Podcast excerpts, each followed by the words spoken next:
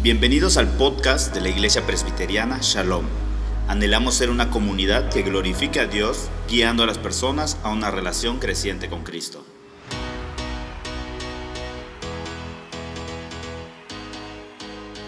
Yo soy Juan May y este es el podcast, el primer podcast de nuestra iglesia Shalom. Con nosotros se encuentran los pastores de nuestra iglesia Shalom. Pastor Wilbur, bienvenido. Hola, ¿qué tal? Pastor Obed. ¿Qué tal? Hola, Juanito. Juan Fernando, bienvenido. Hola, hola, Juanelo. Hace dos semanas tuvimos la oportunidad de tener las conferencias Pausa GPS, donde más de 150 líderes de nuestros grupos pequeños de nuestra iglesia Shalom asistieron para escuchar la dirección que se está tomando en el Ministerio de Grupos Pequeños, animarnos en la visión y capacitarnos en varias áreas. Queremos platicar en este primer episodio de nuestro podcast sobre esto y contestar algunas preguntas que quedaron pendientes durante la mesa panel del último día.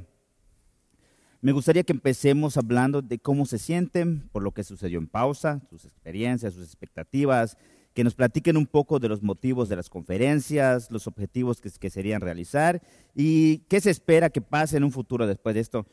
Tú eres el, líder, el que monitorea GPS. ¿Qué, ¿Qué piensas sobre esto?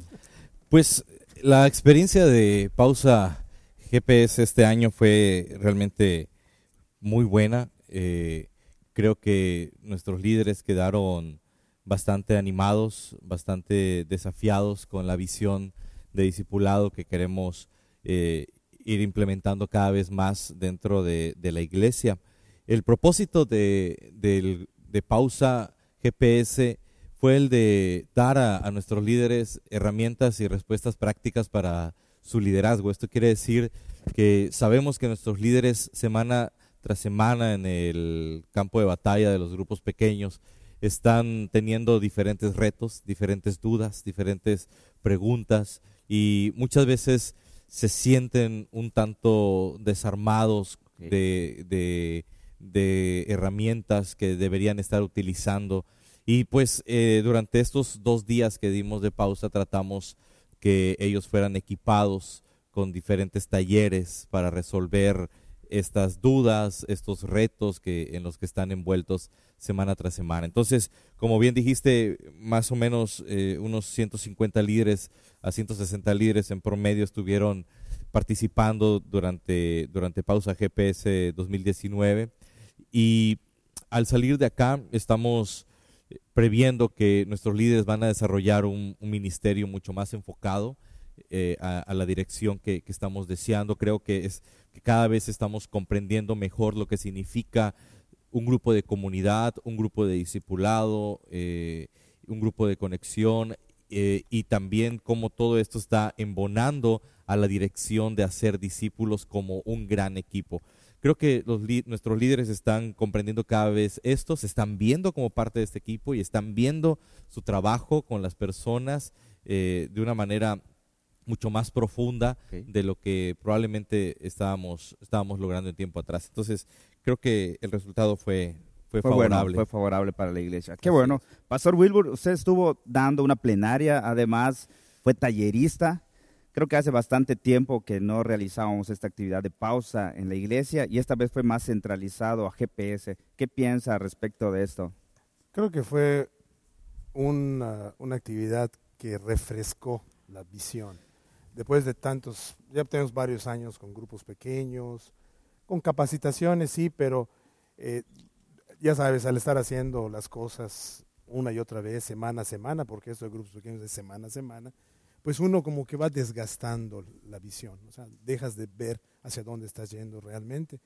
Y esta, esta pausa lo que vino a hacer es eso, ¿no? apuntalar la visión, reenfocar a los líderes y sin duda desafiarlos a hacer el, trabajo que el Señor les está llamando a hacer en cada uno de sus grupos.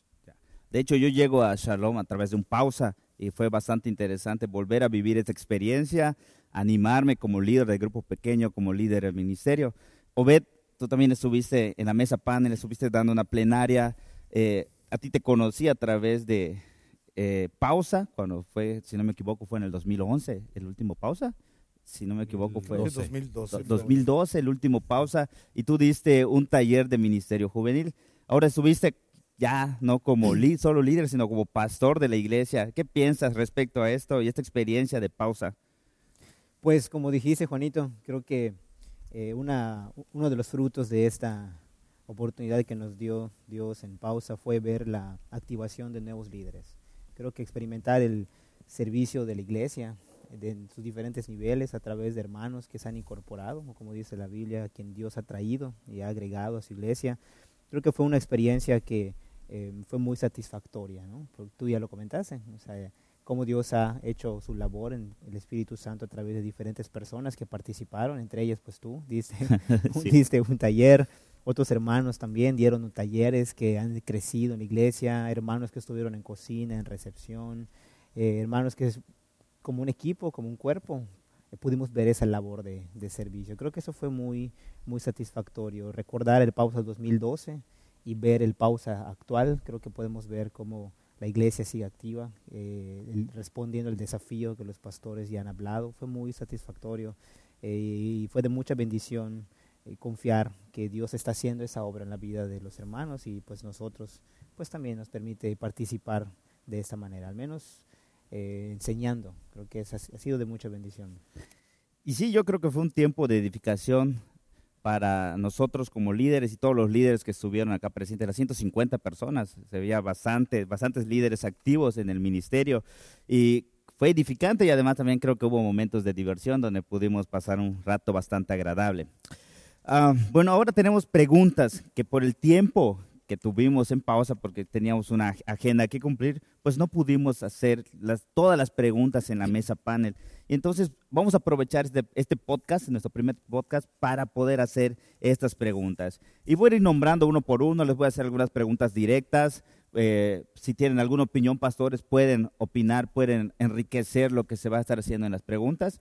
Eh, eh, voy a dividirlo en varias áreas varias áreas van a estar divididas para que ustedes puedan responder de manera más concisa a las preguntas que tenemos. Nuestras primeras preguntas van a, van a ser sobre los grupos de conexión. Y tengo una pregunta específicamente para, para ti, Juanfer, eh, Pastor. ¿Qué es, dónde y cuándo puedo tomar un grupo de conexión? Ok, eh, deja de eh, empezar a responder la pregunta con un paso previo y es cómo conexión está dentro del todo. Antes, eh, dentro de nuestra iglesia, nuestro último paso en la estrategia era los grupos pequeños. Ahora, nuestros grupos pequeños están divididos en tres grandes secciones. La primera eh, son los grupos de conexión, que ahorita me abocaré a ellos. Eh, los segundos son los grupos de comunidad y, el tercer bloque de, de, grupos pequeños son los grupos de discipulado. Todo esto es lo que forma GPS, que significa Grupos Pequeños Shalom grupos de conexión, grupos, grupos pequeños de conexión, grupos pequeños de comunidad y grupos pequeños de discipulado. Ahora, el grupo de conexión es eh, el grupo de preparación eh, previo a que una persona esté dentro de un grupo de comunidad de nuestra iglesia. Eh, estos grupos de conexión duran cuatro meses y durante estos cuatro meses nosotros estamos desarrollando relaciones cristocéntricas con, con, las personas que se están conectando a grupos pequeños. Es el, el lugar donde las personas empiezan a conectarse ya de una manera intencional con grupos pequeños. Y a través de esto les damos un poco de doctrina, lo que creemos del Evangelio, eh, las doctrinas de la gracia, lo que creemos que es un grupo pequeño, lo que no creemos que es un grupo pequeño, lo que enseñamos acerca de la visión de nuestra iglesia, de la estrategia de nuestra iglesia, de los compromisos que las personas adquieren dentro de nuestra iglesia. Eh, y también les enseñamos a cómo relacionarse y cómo participar dentro de un grupo pequeño. Durante estos cuatro meses las personas entonces están siendo preparadas en esto.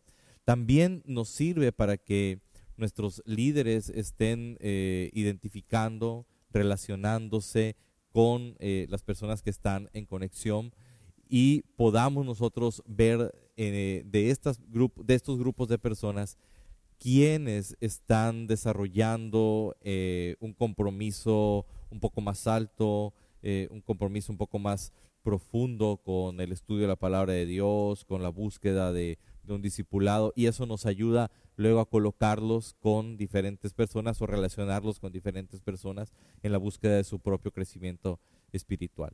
Entonces ahí realmente creemos que las personas empiezan a, conocer el Evangelio de una forma muy clara y, empiezan también a, crecer en su relación con Cristo, en su relación con, la iglesia. Tenemos dos tipos de grupos de conexión. Eh, le llamamos conexión A y conexión B. ¿Quiénes son cada uno? Conexión A son las personas que llegan a nuestra iglesia siendo nuestra iglesia aquí, eh, eh, Shalom, la primera iglesia evangélica con la que tienen contacto con la escritura, con la que tienen contacto con el evangelio. Las personas que por primera vez conocen del evangelio a través de Shalom eh, son las personas que van a conexión A. El énfasis de conexión A entonces es seguirles compartiendo el mensaje del Evangelio durante muchas, muchas sesiones. Y Conexión B está diseñada para personas que vienen a nuestra iglesia ya con un contexto de iglesia, que probablemente son eh, ya creyentes, que han estado muchos años en otra iglesia tal vez por cambio de ciudad ahora están en Mérida y han venido a nuestra iglesia. Entonces, este tipo de personas las conectamos a grupos pequeños a través de Conexión B. Lo que damos, el énfasis de Conexión B son las doctrinas de la gracia, nuestras doctrinas reformadas. Eh, y esto es como un filtro tanto para nuestra iglesia como para las personas que, están en, en primer contacto con nuestra iglesia a través de grupos pequeños, para que podamos estar en la misma sintonía doctrinal. Es decir, deseamos eso, anhelamos eso, que, este, que, las personas que están dentro de nuestra iglesia creamos lo mismo, ¿verdad? Creamos las mismas doctrinas esenciales de, la gracia. Y por eso, si vienes de un contexto no presbiteriano, eh, no reformado, eh, pues en ese grupo de conexión B te van a enseñar específicamente qué es lo que nosotros creemos y tú puedes decidir si esta es la iglesia en donde quieres estar, ya sabes lo que creemos, o si eh, dentro de el reino, ¿verdad? Eh, y dentro del contexto de otras iglesias, quieres ir a otra iglesia, adelante, ¿no? Este, ¿cuándo, sucede grupos de conexión? Actualmente eh, están sucediendo los domingos en, en nuestra sede en García, en nuestra sede en Américas y entre semana están sucediendo en nuestra sede en Cauquel. ¿Solo entre semana sucede en Ciudad Cauquel? Solo entre semana actualmente. Todavía no tenemos el fin de, no tenemos nada en domingo en Cauquel aún. Eh, estamos viendo qué es lo que va a suceder allá en domingo. Pero los grupos, nuevos grupos de comunidad que están surgiendo, están empezando siendo un grupo de conexión y luego se transforman en un grupo de comunidad entre semana. Okay. Eh, mientras en García y en Américas eh, están sucediendo dominicalmente. En García, eh, los de que van a conexión B, que vienen con contexto de iglesia, es a las 9 de la mañana. Y los de conexión A, los que vienen sin contexto de iglesia, es a las 10.30 de la mañana. Son nuestros dos horarios para García. Para nuestra sede Américas es a las 10.30 de la mañana, el culto es de 9 a 10 y posteriormente, después del break de desayuno, a las 10.30 empiezan los grupos de conexión y también los grupos de comunidad que tenemos en, la sede. Ok. Eh, es muy importante, estoy escuchando todo lo que me dices y es muy importante estos pasos. Si yo llego con un amigo nuevo a la iglesia y le está costando adaptarse, ¿se podría saltar estos pasos? No, no deseamos eso y, estamos siendo bastante intencionales en que, en que no suceda, al menos en cuanto lo que depende al ministerio.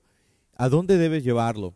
Eh, no te he platicado, pero antes de conexión, los grupos de conexión se abren cada dos meses. Eh, en enero se abre uno, en marzo se abre otro, en mayo se abre otro, en julio se abre otro y así. Cada dos meses se abre un nuevo grupo de conexión. Si yo llego a la mitad de esos dos meses, ¿a dónde voy? No llego directo a un grupo de conexión, sino que voy a una sala de espera que se llama punto de partida para los que vienen sin contexto de iglesia o mesa de transición para los que vienen con contexto de iglesia. O sea que si yo llego en febrero, tengo que esperar en esa sala de espera para poder entrar en el que se abre en marzo, ¿no? Exactamente. Ah. Exactamente. Llegas a la sala de espera, conoces a otras personas, eh, estamos teniendo pláticas del Evangelio con, con ellas, pláticas de, de la Biblia con ellos. Y cuando ya llega el tiempo y el grupo nuevo de conexión se forma, entonces pasan para que ellos sean el, el nuevo grupo de conexión, ya sea A o B. Ahí es donde de- debes llevar a, tus amigos.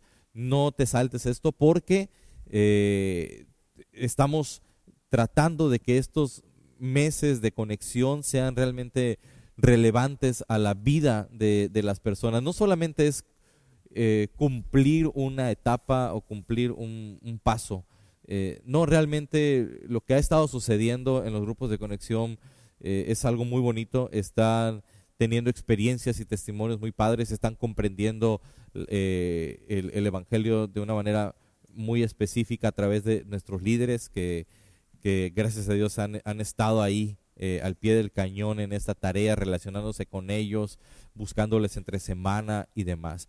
Otra cosa importante de los grupos de conexión es que no puedo eh, ser inconstante en mi grupo de conexión. Es decir, son cuatro meses, son Ujú. 16 eh, lecciones aproximadamente. No puedo estar faltando constantemente.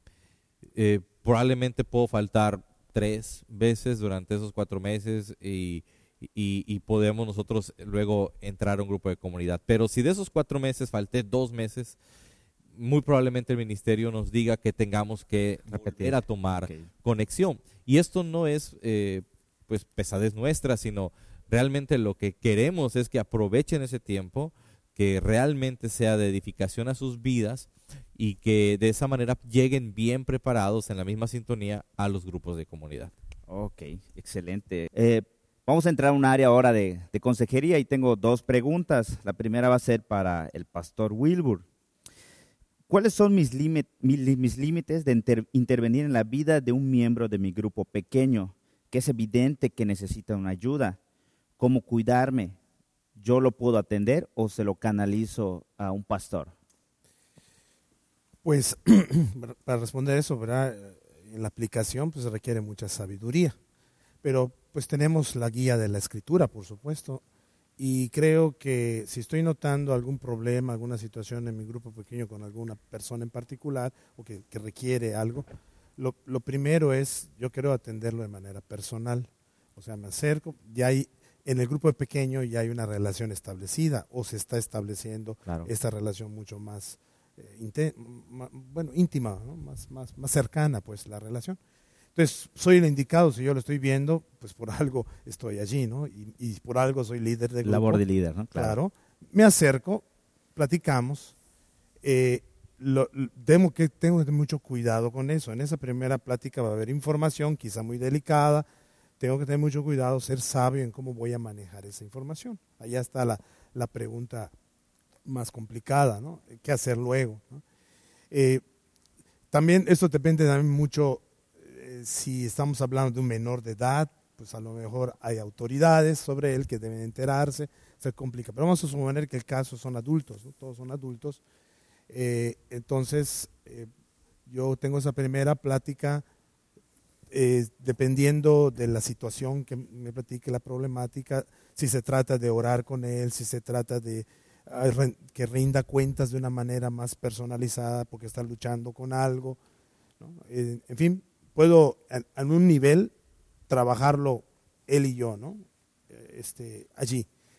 Pero, pues obviamente, si empieza esto a rebasar A límites, frecuencia, reincidencia, y, me rebasa a mí también como líder, ya no sé qué hacer con él.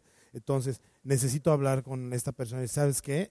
Mm, Ya no te puedo ayudar yo, necesitamos acudir a alguien más. Y entonces podríamos acudir a, ya sea a, al- algún anciano de la iglesia, ya sea a pastores de la iglesia, los, los líderes de la iglesia, para que nos orienten, nos ayuden. Yo creo que de esa manera nos protegemos. No te quedes con un asunto que sientes que te está rebasando y que no vas, no vas a poder manejar. ¿no? Entonces, pásalo. Pero sí, siempre ten mucho cuidado con la información. No vayas a hablar de esta información con alguien que no tiene por qué. Que no tiene nada que ver con, nada que ver con el asunto, ni puede ser, o sea, ni como motivo de oración, ¿no? O sea, porque a veces podemos disfrazar nuestros motivos de oración. Si te está rebasando, entonces ya acude a, a autoridades que pueden hacer algo al respecto de aquella persona que, sobre todo si es miembro de la iglesia, ha dicho, al hacer su profesión de fe, ha dicho, por favor, cuídeme. Entonces ya como iglesia necesitamos hacer algo. Yo, yo es lo que diría al respecto de esa Ok. pregunta. Mencionó hace un rato algo sobre temas juveniles y esto va para Obed. Es muy similar la pregunta, pero nos gustaría que nos orientes un poquito más de cómo seguir estos pasos. Como líder del grupo pequeño, juvenil, si algún joven comenta que tiene una situación preocupante, sensible, ¿qué procede? ¿Con quién hablaría primero de, en una instancia juvenil? Bueno, creo que algo que tenemos que tomar en cuenta cuando estamos ministrando a jóvenes es, creo que no, no minimizar lo que ellos están viendo como, como importante en sus vidas. Creo que al estar trabajando con jóvenes podemos pensar que los, ciertamente algunos problemas que ellos presentan y nos plantean eh, pueden parecer a primera vista para nosotros tal vez no tan, no tan problema. Pero creo que ellos están abriendo una puerta de confianza en un grupo o hacia un líder para que esta persona pueda eh, intervenir en su vida, pueda darle dirección. Creo que lo primero que le diría a una persona que está teniendo esta circunstancia es que valore como algo muy importante que un joven esté abriéndole su corazón a él. Y creo que es algo que, que se siente eh, con mucha satisfacción, ¿verdad? Que una persona te tome en cuenta para darte, para pedirte un consejo, eh, si hemos experimentado como líderes esta experiencia de ser tomados en cuenta para darle dirección a alguien, creo que es algo muy, muy, muy valioso, muy padre que se siente. Sin embargo, Juan, creo que es importante que este joven, si tiene en su caso la bendición y oportunidad de tener padres, de tener personas que sean sus autoridades, como ya dijo el bien el pastor Wilbur, creo que es importante hacerle ver también a ese joven que tiene la bendición de tener un líder con él, pero también tiene la bendición de contar con padres que Dios les ha puesto para que puedan eh, rendirle cuentas, que puedan guiarlo, en el caso que sean padres de la iglesia, ¿verdad? si son padres cristianos. Aún si no son padres cristianos, porque el joven puede decir, es que mis papás tal vez no me entienden, o no comprenden, o no tienen esta misma... El contexto. ¿no? Eh, Exactamente, ellos no son cristianos, pastor o líder. Creo que aquí nosotros tenemos que mantenernos fieles a la enseñanza de la escritura. Lo que tenemos que enseñar a ese joven es a honrar a sus padres. Creo que es algo que no importa si tú tienes 15 años, 18 años, 13 o 40 o tal vez tienes, inclusive estás casado y tus padres aún viven. Creo que aún la, la escritura se aplica también y eso podemos enseñarle a este joven. ¿De qué manera puede este joven honrar a sus padres? ¿De qué manera tal vez no recibiendo su consejo, pero sí haciéndole ver a su papá ser franco, ser honesto, ser eh, transparente delante de ellos sobre alguna circunstancia que les puede, que les están sucediendo y pues confiando que este padre puede ayudarlos, o sea, no tal vez no reciba un consejo bíblico, pero sí va a recibir una ayuda de parte de sus padres. Entonces creo que diría aplicar la escritura en que busque a su líder es bueno, pero que el líder le remita hacia la dirección de sus padres. Y creo que esta labor de líder eh, fiel, constante, eh, en algunas ocasiones tal vez cansada, eh, creo que eh, va a rendir fruto. Le diría una tercera cosa más a este líder o a la persona que tal vez piense y reflexione sobre esta circunstancia que está pasando, que contacta al papá. Creo que es algo importante la alianza entre el trabajo de equipo, de, perdón, de papás y líderes. Creo que aún si no son papás que están asistiendo de manera constante a la iglesia o son parte de la comunidad, el hecho de que el papá vea en el líder a un adulto preocupado por su hijo, que vea en el adulto que, sea, eh, que es de su líder de grupo pequeño o de comunidad, esa preocupación por él y que tome en cuenta la opinión de los padres para el cuidado de su hijo, eh, confiamos que va a rendir un fruto bueno. Creo que eso es parte de lo que significa eh, ser líder de un grupo juvenil o de un joven, hacerle ver al joven que no está solo. Que ser joven no significa estar aislado, o ser joven no significa solamente identificarte con gente de tu edad, sino Dios ha puesto a otras personas cerca de ti para ayudarte en específicamente la circunstancia que estés enfrentando y sea difícil para ti. Y es algo que nosotros como iglesia estamos trabajando, ¿no? El discipulado a la gente. Y es, esto va relacionado a las preguntas que vienen. Eh, eh, Pastor Juan Fernando, eh, ¿cómo se designa quién es mi discipulador? ¿Es algo relacional? ¿Es algo que ustedes me ponen? si yo tengo un discipulador y no me agrada, ¿lo puedo cambiar? ¿Cómo, cómo está eso? ¿Cómo, ¿Cómo designan ustedes como líderes de grupos pequeños de Shalom el discipulador? algo que hemos estado tratando de, cambiar dentro de nuestra estructura de, grupos pequeños y de la manera en, que, en la que vemos grupos pequeños es el no ver grupos pequeños tan mecánicamente, es decir, pasando de un curso a otro y pensando que, las personas van a crecer espiritualmente porque ya completaron ciertos cursos. Eh, lo que estamos proponiendo poco a poco es que creemos que el crecimiento en la vida de las personas es orgánico. Y este concepto orgánico tiene que ver con lo relacional que mencionaste. Es decir, lo que estamos tratando de motivar dentro de la iglesia son relaciones intencionales eh, de personas que han sido capacitadas por muchos meses para que sean ellos nuestra primera generación de discipuladores dentro de la iglesia. Entonces, esto quiere decir que los grupos de discipulado ciertamente son grupos que se abren a través de la invitación directa de un discipulador y a través de las relaciones que este discipulador está teniendo con personas a, su alrededor. Entonces, el discipulador me llamaría para ser parte, para ser su discípulo. Para ser, ajá, exactamente, para ser parte de su grupo de discipulado. Al grupo de comunidad es eh, por inscripción, es decir, yo quiero estar en un grupo de comunidad, entonces me acerco a la mesa del ministerio, el ministerio me lleva a mi grupo de conexión primero y después me da un grupo de comunidad. Pero en el punto de los grupos de discipulado estamos tratando de que sea la mezcla de ambos, es decir, si es orgánico, si es relacional, pero también es organizado. Eh, también estamos viendo que proveyendo las oportunidades para que personas que en el ministerio de grupos pequeños vemos aptas para el discipulado, se estén relacionando con nuestros discipuladores. De tal manera que al estarse relacionando, empiecen a surgir estos, estos pequeños grupos de discipulado. Un grupo de discipulado es muy pequeño, son aproximadamente cuatro personas eh, en promedio, en algunos casos seis, en algunos casos tres.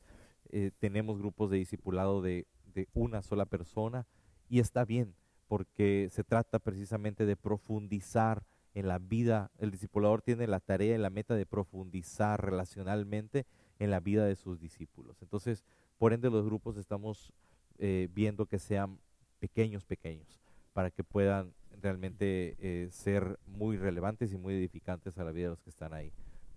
Okay. Tengo, tengo entendido que el proceso de discipulado tiene un tiempo específico, creo que son tres años, ¿no? Es correcto. Tres años. Y a mitad del camino de esos tres años, uno podría ser miembro de la iglesia. Es, es un, como que un paso a, a seguir.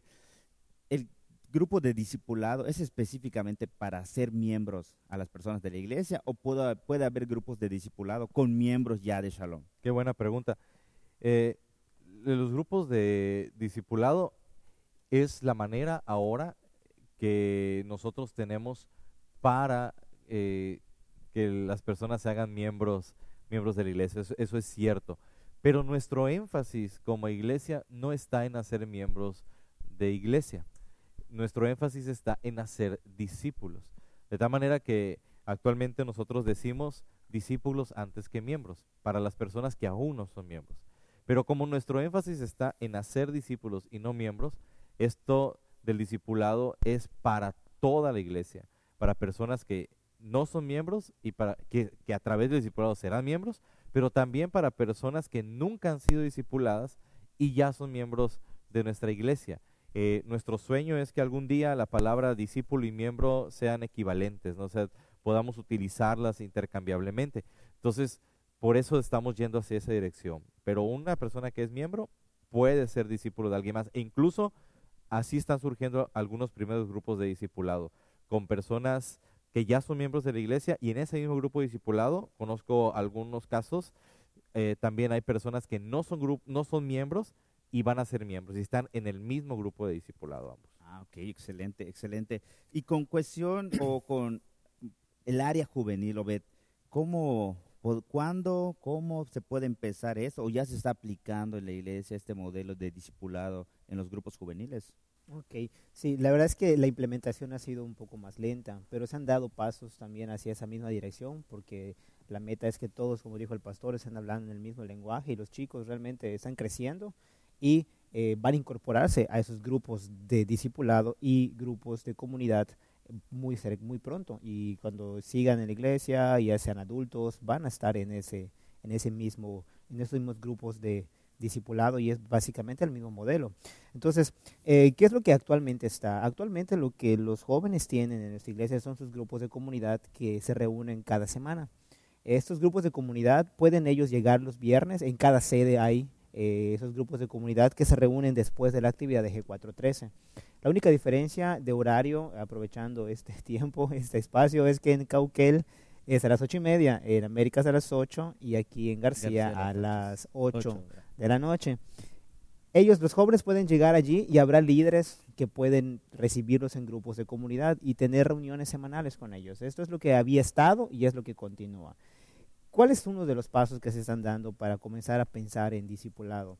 Eh, un paso un pequeño, pero creo que es bastante eh, consistente. Es, eh, estamos con un grupo de hermanos escribiendo unos devocionales en el formato Conocer, Ser, Hacer para ellos. Creo que esto queremos que comiencen a familiarizarse con este formato y em, eso para los jóvenes, pero también para los líderes. Por eso la capacitación de pausa, algunos que no conocían del todo ese formato, ya fue bueno para ellos para poder eh, darle seguimiento a los jóvenes con el formato Conocer, Ser, Hacer. Son devocionales con temas, em, intentamos que sean temas más relevantes para la vida del joven. Por ejemplo, temas acerca de la ética, temas acerca de adoración, temas acerca... Em, eh, son los temas generales, pero los aplicamos específicamente con asuntos muy particulares a la, a la, vida de ellos, de sus relaciones, de la escuela, de la amistad, de la cultura, cosas que procuramos que sean más pertinentes a su cultura.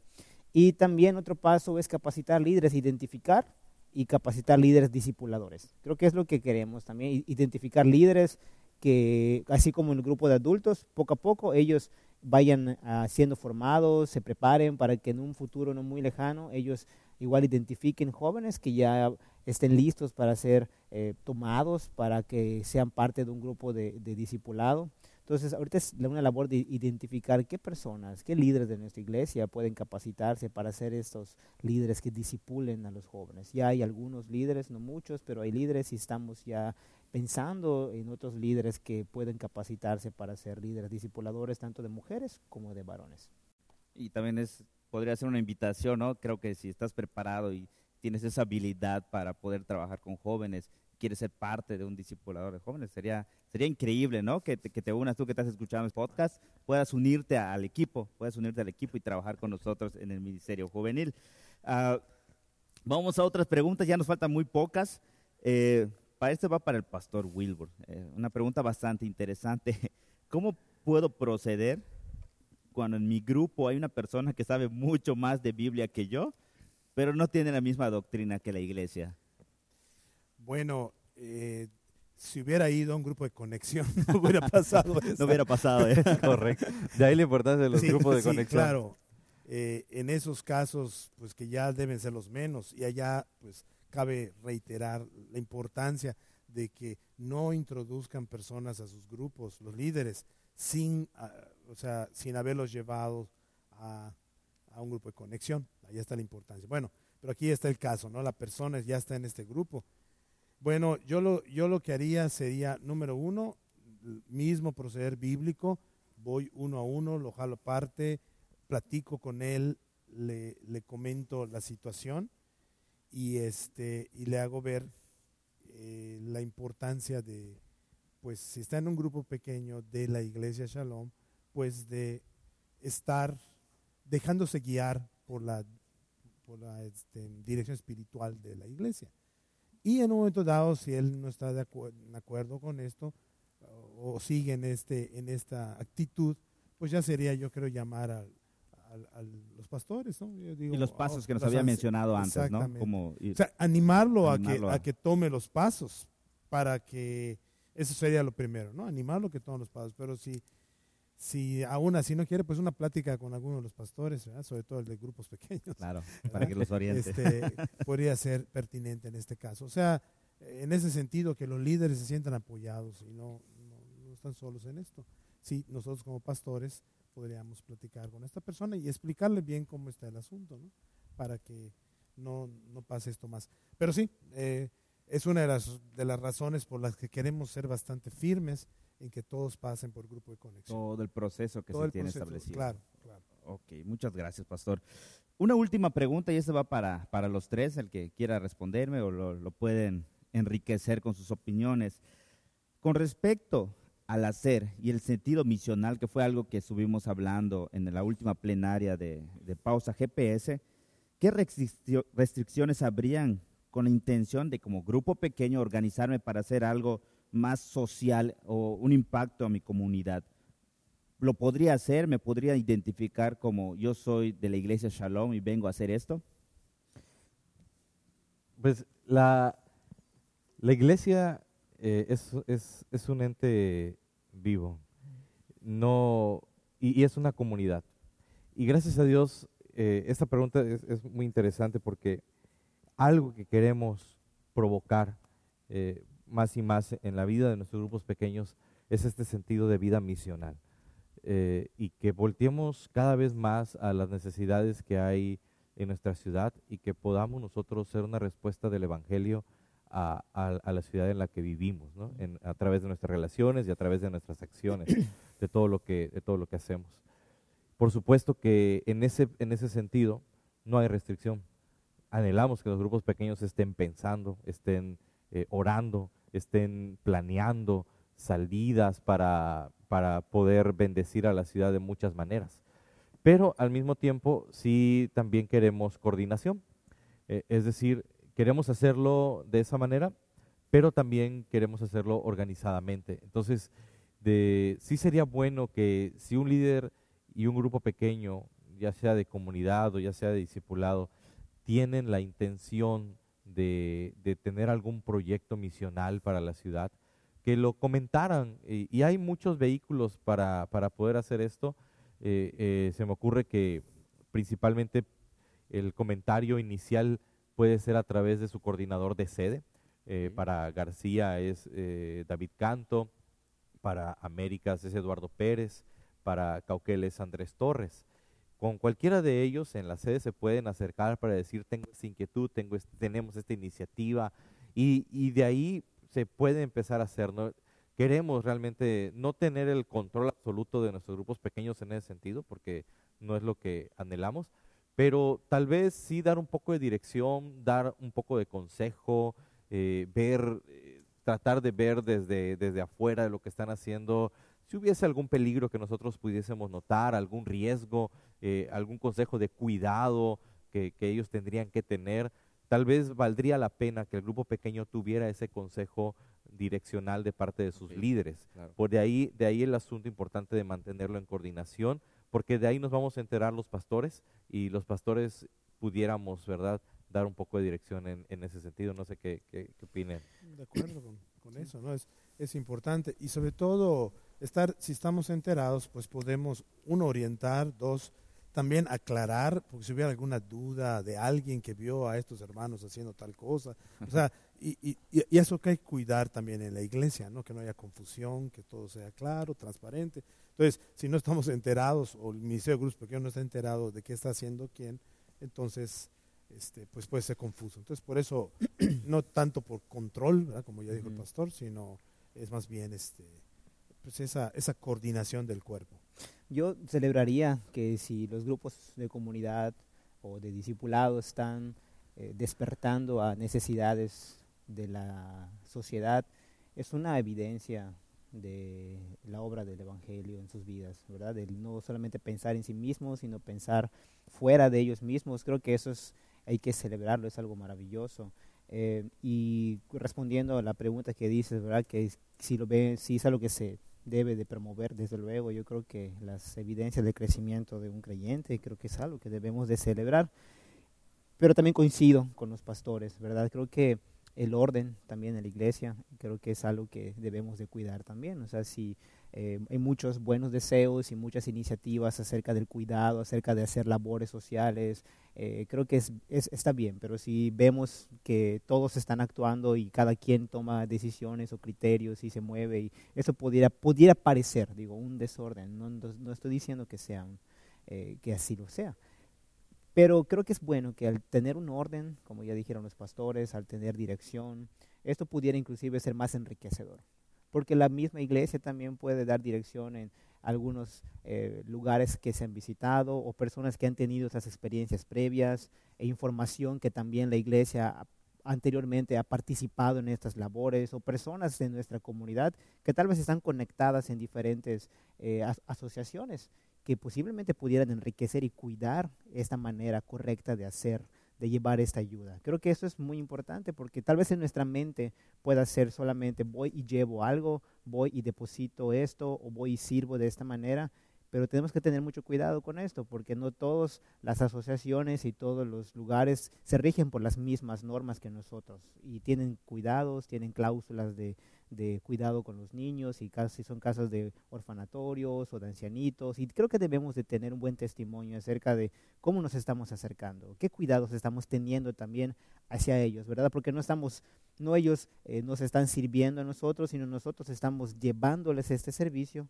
y tenemos que ser muy sensibles a los horarios en que llevamos, qué es la ayuda específica que se les entrega, cuál es la mejor manera en la que podemos nosotros ser de ayuda para ellos. Y creo que esto es, es, muy, es muy importante. Por eso el orden, por eso el cuidado, por eso el buscar consejo. Creo que eh, Proverbios habla acerca de eh, el consejo, recibir instrucción y sabiduría de personas que ya han tenido esas experiencias también, que puedan dar dirección. Hay líderes de ministerios, ancianos de iglesia también que han participado, como dije, de esas actividades y pudieran guiar a los líderes y canalizar ese entusiasmo, que creo que es, es muy bueno. Comento rápido solamente, que ahorita, que comentaba el pastor Obed, también esto nos ayudaría tal vez a que el trabajo que se haga en la ciudad, lo que tal vez pudiera ser muy limitado para un solo grupo, y tal vez entre dos o tres grupos organizados pudiésemos lograr un poco más. El impacto sería mayor. El impacto sería mayor. Entonces también el comunicarlo nos ayuda a generar ideas y proyectos un poco más coordinados, grandes, claro. para, para bendecir mejor a, nuestra ciudad, ¿no? Nada más. Ok, perfecto, pues, pastores, este fue nuestro primer episodio. Muchas gracias por sus respuestas, muchas bendiciones y que Dios los bendiga a todos. Si tienes alguna duda o pregunta, escríbenos a shalompodcast95 y no olvides compartir este link y suscríbete a nuestros canales de Spotify, iBox, YouTube para escuchar los siguientes episodios.